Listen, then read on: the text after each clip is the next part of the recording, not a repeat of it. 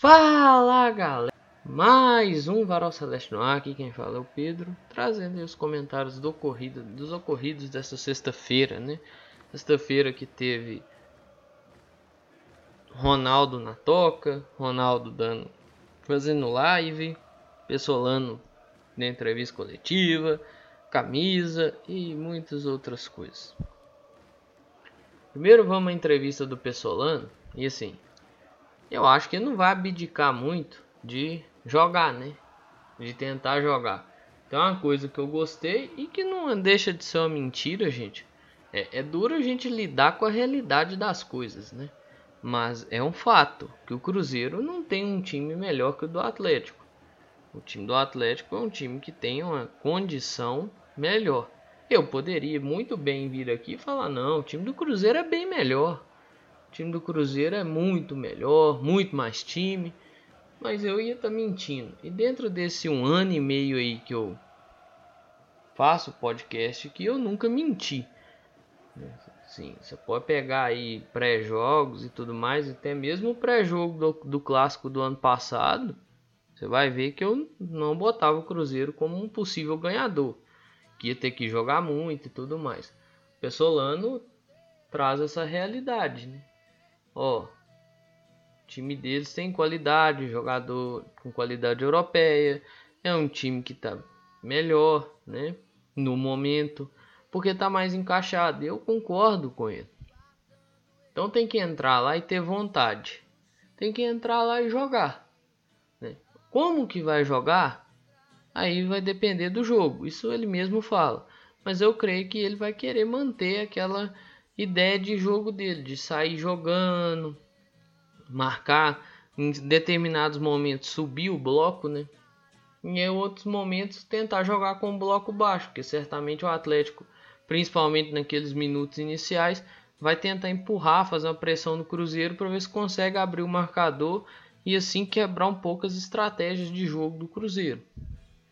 Mas assim, para mim foi uma entrevista muito lúcida, né? Esse é o segundo confronto dele com Antônio Mohamed ou Mohamed.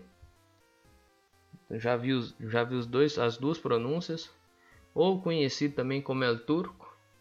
É o segundo confronto deles. Se enfrentaram na época de México, quando o El Turco estava no Monte Rei e ele estava no Pachuca. Vamos ver o que, que sai disso aí, né? Vamos aguardar, como diria o, o poeta. Bom, a camisa ela ia ser estreada nesse clássico agora, mas não vai mais, né? O Cruzeiro vai fazer meio que a despedida da camisa do centenário, assim estreando a camisa contra o Pouso Alegre no domingo, dia 13. Parece que o motivo aí dessa mudança de planejamento é questão do mando, né? Você vai estrear uma camisa jogando fora de casa, né, com a maioria do público do adversário e tudo mais. Então você estreia com o mando, com o mando, né? Você, pô, você tem ali o jogo parece que contra o Pouso Alegre é na Independência, então você tem um número X de pessoas, claro, dá para ter muita noção na TV e tudo mais, mas assim, noção de camisa, gente, você tem na hora que você vê de perto. Então, aquela galera que vai ao campo, já tem uma galera que adquiriu a camisa, né? E tudo mais. Aquela galera que vai ao campo vai ver a camisa de perto, então pode criar um hype, até porque, tipo, esse lançamento aí foi meio. Não cria aquela expectativa, pô, o que que vem na nova camisa, qual que é o detalhe, pá. Igual eu falei, vazou uma matéria no fim de 2021, vazou uma matéria no fim de 2021 a provável camisa. Aí o Foot Headlines veio. Mas assim, quando o Foot Headlines vem e dá mais ou menos as pistas, ainda fica um hype porque pô, uma foto sem textura e tudo mais. Foto lisa, né? Às vezes nem foto é, às vezes é só um desenho de protótipo da camisa e tal. Aí, tipo, ainda mantém o hype, né? Mas aí vem foto, igual eu critiquei que a atitude do, do conselheiro e tudo mais. Cara, não faz isso, né? Deixa pro clube fazer isso. Porque aí o, o clube faz todo um, um panorama. Parece que também as coisas não saíram da forma hora devida. Por exemplo, parece que a loja do Cruzeiro postou a foto da camisa antes do perfil oficial. Não faz isso, não se faz desse jeito. Entendeu? O Ronaldo até comentou isso na live e tudo mais, porque parece que houve um um erro de distribuição, distribuiu a camisa muito antes da hora para os vendedores. Um vendedor postou no Stories também. Aí é aquela, velho, vai atrapalhando, né? O trabalho de divulgação. Por exemplo, eu acho que o trabalho de divulgação da camisa do centenário, ela foi muito mais, ele foi muito mais bem feito do que o trabalho de divulgação dessa camisa. Camisa com os ídolos, é, com a galera participando mesmo, sabe? Os ídolos contando um pedacinho do, da ligação que tem com o clube, os lances, os ídolos vestindo a camisa, sabe? Então, assim, é muito diferente, sabe? É uma coisa que eu não consigo entender o porquê que não se manteve esse padrão, sabe? Mas é difícil demais. Eu só quero lembrar uma coisa: isso foi vazado lá no final do ano passado, viu? Tem a matéria do Super Esporte ela foi atualizada recentemente, mas a foto é a mesma que saiu lá no ano passado. Então assim, tá tudo errado, tá, deu, deu tudo errado nesse lançamento aí. Ronaldo teve na toca, tirou foto com a camisa, né, o número 9. O clube já postou, tem a galera já usando ela como foto de perfil. Do caralho. Assim, veio, explicou algumas coisas as ideias que tem, né? Em questão lá de almoço com o pessoal do Atlético, que eu acho isso bacana, é, tentar dar uma amenizada na questão da relação. Existe a rivalidade, claro que ela vai existir, mas até pra, por causa dessa situação que nós vivenciamos aí no futebol, né? Ata ataque a ônibus, é, não tendo jogo igual não teve o Grenal, então assim, ver se tenta dar uma apaziguada nos ânimos, né? Mas ele falou sobre a venda do Thiago, a, possível saída do Michael. Não pode falar muito, né? Mas pelo visto aí vem solução desse caso do aí nos próximos dias. Deve demorar muito, até porque o Ronaldo vai embora segunda-feira. Mas vem solução aí. Ele achou ruim, claro, a questão do valor da venda do Thiago. Mas é a questão do do dinheiro que entra, né? Da possibilidade de dinheiro que entra. Então não teve jeito. Aí ele ressaltou, e é uma coisa que eu também esqueci de ressaltar quando eu tava falando da camisa, é sócio torcedor, aqueles 36 mil sócios torcedores que o Cruzeiro tem, eles têm direito a desconto na loja do Cruzeiro. Eu vou deixar o link da loja aqui, mas eu vou falar, né, o site aqui mas vou deixar o, o link loja.cruzeiro.com.br. Esse é o, o site da loja do Cruzeiro. Então assim, usar isso aí a seu, a seu favor, né? Não é um preço simples, por 300 reais, mas dá um descontinho, uns 40, 45 reais de desconto aí na camisa. Beleza? E claro, se você quiser colocar lá nome, número, aí tem essas peculiaridades. Os 36.590 sócios têm direito a desconto lá na loja. Eu não sei até quando vai, porque eu procurei entender lá na loja, eu procurei em outros lugares, eu não achei. Mas eu vou disponibilizar o link aqui. Aí você entra lá com seu e-mail do sócio e tudo mais, né? E ativa, vai ativar essa área e os produtos vão ter desconto. Eu acho que pelo que eu vi quando eu entrei na loja lá, era desconto em todos os produtos, beleza? Então aproveita, velho. Acho que vale a pena.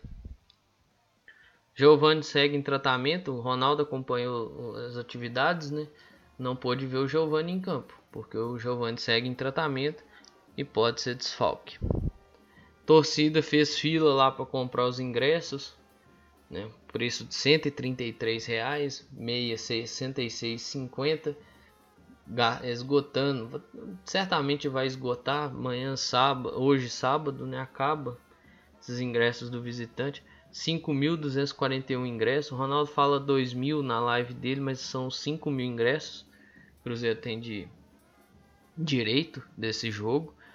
Né? Assim, gente, tem que lembrar: o Cruzeiro não é mandante desse jogo. O mandante é o Atlético. Então não é o Cruzeiro que vai definir o preço do ingresso, a forma com a qual o ingresso vai ser comercializado. Se vai ser físico, se vai ser eletrônico. Não é jogo que o Cruzeiro manda, gente. Ah, né, assim, tem muita coisa que podia melhorar no, na questão do atendimento, a entrada do estádio lá no, nos mandos do Cruzeiro. Mas esse mando em específico não é do Cruzeiro. Então não tem jeito de você cobrar o Cruzeiro uma coisa que não é ele que vai gerir. É igual a questão dos, da torcida eficiente do Cruzeiro, né? Pessoal que às vezes, pô, não tem como é, ter uma visão privilegiada, porque às vezes todo mundo fica em pé atrapalha a visão da pessoa. Questionaram o Vinícius Lordello. O Vinícius Lordello explicou isso. Entendeu? Então, poxa, velho. É pensar nisso aí, velho. Eu entendo, cabe as críticas e tudo mais, mas tem que pensar que o mando dessa vez não é do Cruzeiro, gente. O mando não é do Cruzeiro. O Rafael Guanais foi anunciado aí para comissão fixa do Cruzeiro. Fez um bom, fez um trabalho até aceitável no Tombense. Né? O time subiu da Série C para a Série B. Ele era o treinador. Não vinha fazendo um campeonato mineiro satisfatório. Inclusive era ele o treinador naquela derrota que eles sofreram para o Cruzeiro por 3 a 0 não não conseguiu emplacar um bom trabalho e caiu lá no Tombense. Tem mais ou menos duas semanas que ele caiu. Então, assim, vem pra cá. Parece que tem passagem no Atlético Paranaense e alguns outros times. Questão de base e profissional, né? Sim, muita gente criticando talvez a questão da, da possível relação entre ele e o Paulo André, né? Mas muita gente tinha com o Atlético Paranaense como exemplo, né? Algumas coisas faziam parte da gestão do Paulo André. Outras que deram errado também faziam parte, eu espero que ele tenha aprendido com isso. Mas algumas coisas que deram certo, talvez ele está tentando implementar. Tem coisas questionáveis, claro. Mas aquilo que é aquilo que deu certo e ele vai tentando implementar, se der certo que também beleza. Questão de rendimento de atleta de base, questão de aproveitamento da ideia de jogo. Porque assim, o Paulo Pessolano está aí hoje. Mas e daqui um ano, dois anos, daqui três, seis, nove meses, vai estar tá aqui? Vamos supor que ele emplaca aí um puta de um trabalho esse ano no Cruzeiro. Vem um time no final do ano e quer levar ele, ele vai ficar? Então assim, você tem que ter uma comissão técnica fixa boa de boa estrutura que consiga fazer a transição de um técnico para o outro sem dar muito prejuízo ao trabalho do clube, entendeu? Então isso faz parte, velho. Vamos pôr a mão na consciência aí. É, o jogo contra o Tum Tum pela Copa do Brasil, segunda fase, ganhou semana. Não ganhou a data ainda, mas ganhou semana. Que é os dias 15, 16 e 17 de março. Então, ou seja, esse jogo pode estar localizado num dos três dias, que é terça, quarta ou quinta-feira, beleza? E vai ser no estádio deles, eles já confirmaram, parece que eles confirmaram isso no Twitter. Então é aquela, né? Aquele gramado de boa qualidade que, como o povo diz, né? Prejudica os dois, mas não sabemos onde prejudica mais. Beleza? Falando em Copa do Brasil, Cruzeiro teve dois atletas na seleção da primeira fase da Copa do Brasil, inclusive o único clube a ter dois atletas. Todos os outros atletas ali de um clube só. Só o Cruzeiro emplacou dois, que foi João Paulo, que fez uma partida muito aceitável, boa inclusive, participativa e tudo mais, e o Vitor Roque. Fez os dois gols, né? Difícil você não colocar esse menino aí na seleção da da primeira fase. O Paulo Pessolano falou né, anteriormente da questão do Marco Antônio e do Lucas Ventura, a questão de baixo aproveitamento dos dois, e ele tem a sensação que queimaram etapa com os dois. Com o Lucas Ventura eu não duvido. Com o Marco Antônio também não duvido não. Mas com o Lucas Ventura eu não duvido. Era uma Menezes. Não à toa o Lucas Ventura não continuou no Cruzeiro em 2018. Ele foi emprestado, rodou, rodou, rodou. Boa Esporte, pro Esporte de Recife. Então assim, ficou aquele trem, né, de, de empréstimo e tal. E eu não sei se se não queimaram etapas com eles, né? Às vezes acha que tá pronto e tudo mais, quer lançar e quer que o cara entra já dentro daquele ritmo de jogo e tudo mais. Eu ainda acho que o Lucas Ventura tem que olhar um pouco da, da parte física dele. Tem jogo que ele sai sentindo. Você vê que ele tá sentindo muita coisa, assim, tipo cãibra, desgaste muscular. Você vê que pô, sempre sai desgastado. Eu sei que a função dele exige muito, primeiro volante e tal mas ele sempre sai desgastado. E me dá a sensação dele sair um pouco mais desgastado do que os, os demais atletas, sabe? Então teria que ver essa questão da parte física. O Marco Antônio eu não duvido tenha queimado etapas, porque ele sobe naquela leva dos meninos da base ali de 2020, né? O Cruzeiro não tinha atletas para ou dificuldade. O Cruzeiro não tinha atleta para compor, né? Então tinha que subir esses meninos para compor os treinos e tudo mais. Teve época que até auxiliar técnico, preparador, tava compondo time reserva para conseguir ter treino, né? Então Marco Antônio certamente demonstra talvez que houve queima de etapa sim. Não à toa ele ficou aquele período afastado para fazer um trabalho de ganho de massa, né? Então assim, é preciso trabalhar isso, preciso trabalhar as questões de intensidade e precisa trabalhar a questão da boa ocupação de espaço no campo. É necessário. Vamos ver se vai conseguir, né? E outra, velho, é normal os caras, alguns ficarem de fora, não tem jeito. Você não pode relacionar 27, 28, 30. Você pode ter lá 11 titulares e 11 no banco. Tem como, velho. Uma hora ou outra alguém vai ficar de fora. Então vamos ter paciência aí. Ter muita paciência. Beleza? E o Cruzeiro completou aí com essa venda do Thiago um time de atletas da base que foram vendidos, né? Teve aqueles que saíram em litígio, é, Jadson, Jadson Silva, né? O Ederson, saíram aquela história, né? Pô, tira, tira a ação judicial, aí libera e tudo mais. Infelizmente que o Cruzeiro perdeu muito, né? Nessa, nessa brincadeira aí, né? Mas vamos lá. Teve uns que saíram de graça, tipo Vitor Eudes, que foi pro Marítimo. Cruzeiro manteve percentuais e tudo mais, mas assim, é ridículo, né? Você pensar que o cara saiu de graça e talvez era o substituto do Fábio, porque era o, o que tava aqui o mais pronto, né? O que a torcida não tinha tanta rejeição assim. O Lucas França, algumas participações, não foi tão bem se criou uma rejeição. Né? Então, o Lucas França não ficou, mas só comentando aqui, porque era o que tinha quando o, o Fábio saiu. Né? É, o César, o zagueiro, e o Alejandro também saíram nesse esquema de sair de graça. O César para o Bragantino, o Alejandro foi para o Dallas, agora o Alejandro está no Bragantino. Aí assim vai, né? Vamos lá. Maurício naquela negociação com o Potker e depois o Cruzeiro cedeu mais 10% do Maurício para contratar o Bruno José. Aí ficou com 30, cedeu 5% para o atleta para pagar a dívida trabalhista. Aí beleza, desses 25% cedeu mais um pouco para passar lá os créditos futuros ao André Cury para resolver a questão da dívida de 7 milhões.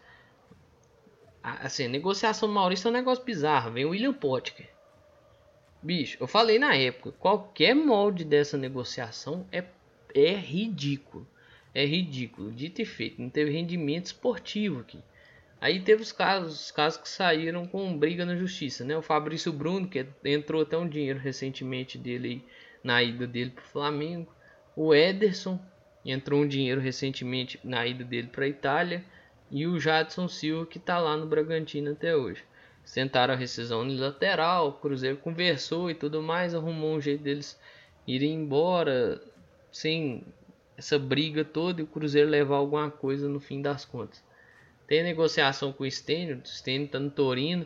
Se o Torino exercer o direito de compra, aí entra 12 milhões de reais para o Cruzeiro, que é a questão do passe fixado. O Cruzeiro recebeu já nessa transação com o Torino 600 mil. O Kaká foi vendido lá por Tokushima Vorts, 10 milhões na época, né?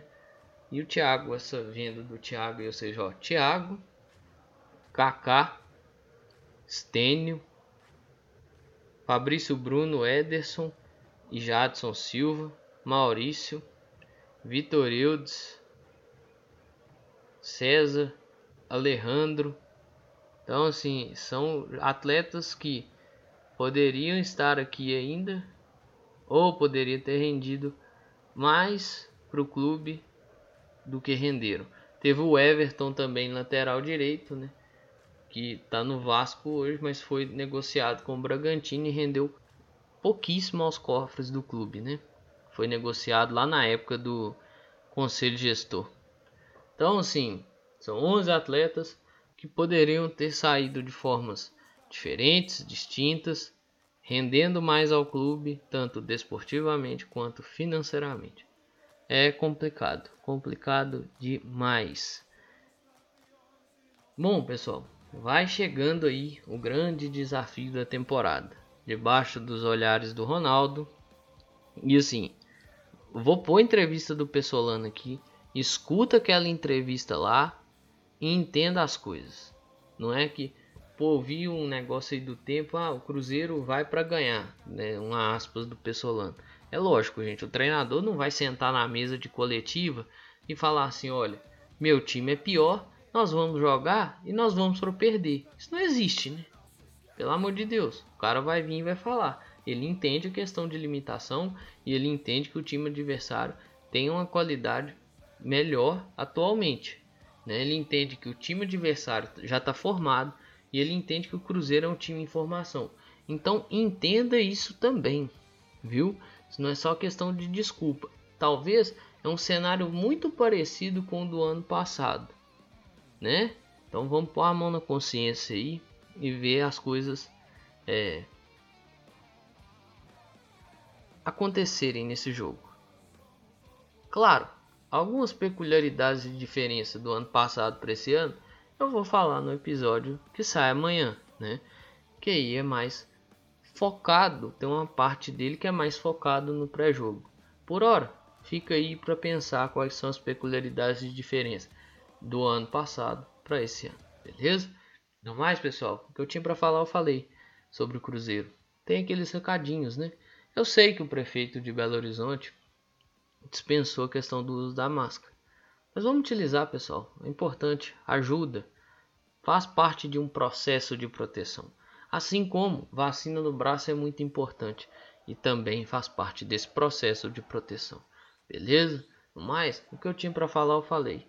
Um grande abraço a todas e todos. Eu espero que vocês fiquem bem, se cuidem, cuidem de vocês e cuidem de seus próximos. Valeu! Falou!